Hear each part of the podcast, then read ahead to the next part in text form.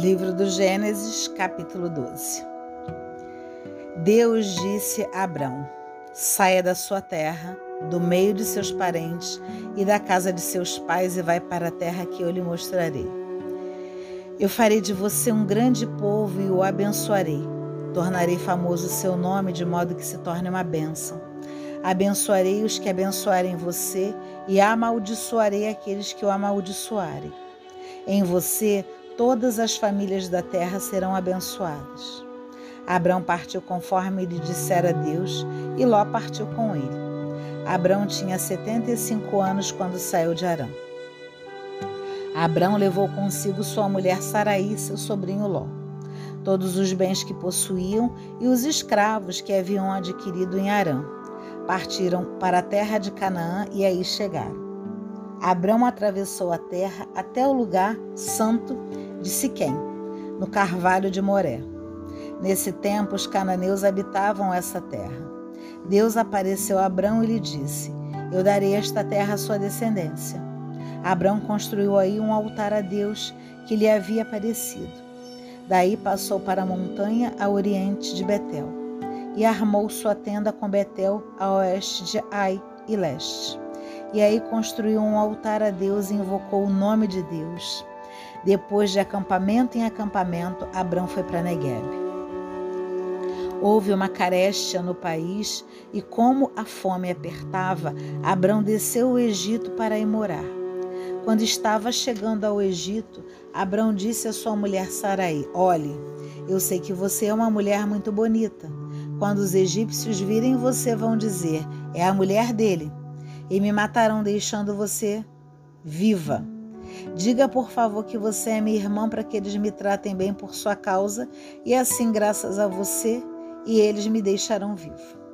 De fato, quando Abrão chegou ao Egito, os egípcios viram que sua mulher era muito bonita. Os oficiais do faraó viram Saraí e elogiaram muito diante dele, e Saraí foi levada ao palácio do faraó. Este, por causa de Saraí, tratou bem Abrão. Ele recebeu ovelhas, bois, jumentos, escravos, servas, jumentas e camelos. Deus, porém, feriu Faraó e sua corte com graves doenças por causa de Saraí, mulher de Abrão. Então o Faraó chamou Abrão e disse: O que foi que você me fez? Por que não me declarou que ela era sua mulher? Por que me disse que ela era sua irmã? Eu a tomei como esposa. Olhe bem, se ela é sua mulher, tome-a e vá embora. O Faraó confiou a Abrão, junto com a sua mulher e tudo que possuía a vários homens que o levaram até a fronteira. Nós temos aqui no capítulo 12, inclusive, né, uma, uma parte de uma história que remonta né, lá quando a gente fala de Moisés sobre as pragas do Egito. Né? Tanto que os egípcios, quando tentam né, se aproximar, né, porque o faraó pensa que como ela é irmã de Abrão, que ele pode tomá-la como esposa. Né? E quando ele tenta fazer isso, ele é, Deus vem e os pune. Né? E aí a mentira de Abraão, que se justifica, que explica, mas não se justifica, fica de uma forma clara e aberta.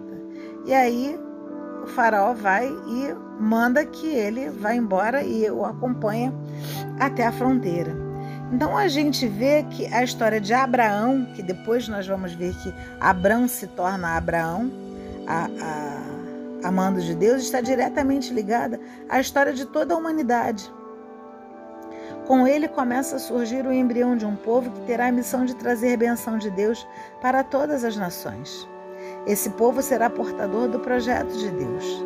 Toda nação que se orientar por esse projeto estará refazendo no homem a imagem e semelhança de Deus desfigurada pelo pecado. O caminho começa pela fé. Abraão atende ao chamado divino e aceita o risco sem restrições. Ele é obediente a Deus, ele percorre rapidamente a, até chegar lá na terra prometida. Então, é, e essa terra mostra que é o projeto do qual ele é portador de um projeto histórico encarnado dentro da ambiguidade e conflitividade humana. E o que Deus promete a Abraão? Como está escrito: simplesmente aquilo que qualquer nômade desejava: terra para rebanhos e filhos para cuidar. Em outras palavras, Deus promete exatamente aquilo que o homem aspira para responder às nossas necessidades vitais.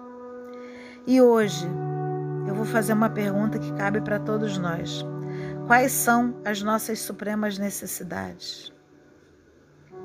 Será que as nossas necessidades ainda realmente são as necessidades que Deus um dia sonhou para todos nós? Por trás das necessidades estão aspirações e elas realmente estão dentro das promessas de Deus. Então, é, o texto ela, ele é uma antivisão da escravidão no Egito e do Êxodo, né? Saraí como uma, uma, uma mudez feminina dentro do mundo patriarcal, né? que, onde a mulher não tinha voz, é símbolo de um povo oprimido que clama por libertação. E ela não tinha voz aqui nesse momento para fazer é, essa vontade, que era obedecer realmente a Deus. Era patriarcal. Não, Deus não oprime ninguém, nem nunca oprimiu. Mas para fazer com que se fiz, para se fazer cumprir a palavra de Deus. Tanto que Deus a livra, obviamente, de estar na mão dos egípcios. Vamos agora para o nosso 13 terceiro capítulo.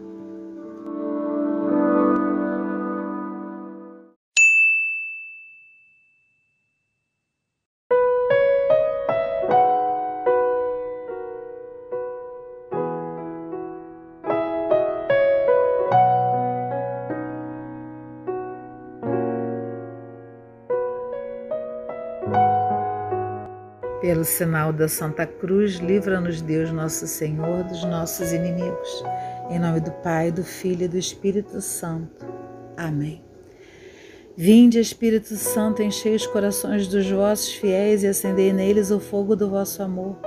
Enviai o vosso Espírito, e tudo será criado e renovareis a face da terra. Oremos, ó Deus que instruíste os corações dos vossos fiéis com a luz do Espírito Santo Fazei que apreciemos corretamente todas as coisas segundo o mesmo Espírito e gozemos sempre de Sua consolação por Cristo Senhor nosso. Amém. A vós, ó Deus, louvamos e por Senhor nosso vos confessamos. A vós, ó Eterno Pai, reverencia e adora toda a terra. A vós todos os anjos, a vós os céus e todas as potestades, a vós os querubins e serafins com incessantes vozes proclamam: Santo, Santo, Santo é o Senhor Deus dos exércitos. Os céus e a terra estão cheios da vossa glória e majestade. A vós o glorioso coro dos apóstolos, a vós a respeitável assembleia dos profetas, a vós o brilhante exército dos mártires engrandece com louvores. A vós, eterno Pai, Deus de imensa majestade, a vós, verdadeiro e único Filho, digno objeto das nossas adorações. Do mesmo modo, ao Espírito Santo, nosso Consolador e advogado. Vós sois o Rei da Glória, o meu Senhor Jesus Cristo. Vós sois Filho sempre interno do vosso Pai onipotente. Vós, para vos unirdes ao homem e os resgatardes, não vos dignastes de entrar no casto seio de uma virgem. Vós, vencedor do estímulo da morte, abristes aos fiéis o reino dos céus. Vós estáis sentado à direita de Deus no glorioso trono do vosso Pai. Nós cremos e confessamos firmemente que de lá haveis de vir a julgar no fim do mundo. A vós, portanto, rogamos que socorrais os vossos servos a quem remistes com o vosso preciosíssimo sangue. Fazei que sejamos contados na eterna glória entre o número dos vossos santos. Salvai, Senhor, o vosso povo e abençoai a vossa herança e regei-os e exaltai-os eternamente para a maior glória vossa. Todos os dias vos bendizemos e esperamos glorificar o vosso nome agora e por todos os séculos. Dignai-vos, Senhor, conservar-nos neste dia e sempre sem pecado. Tende compaixão de nós, Senhor, compadecei-vos de nós, miseráveis.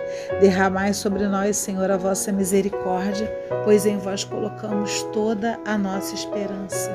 Em vós, Senhor, esperei, não serei confundido não serei confundido. Amém.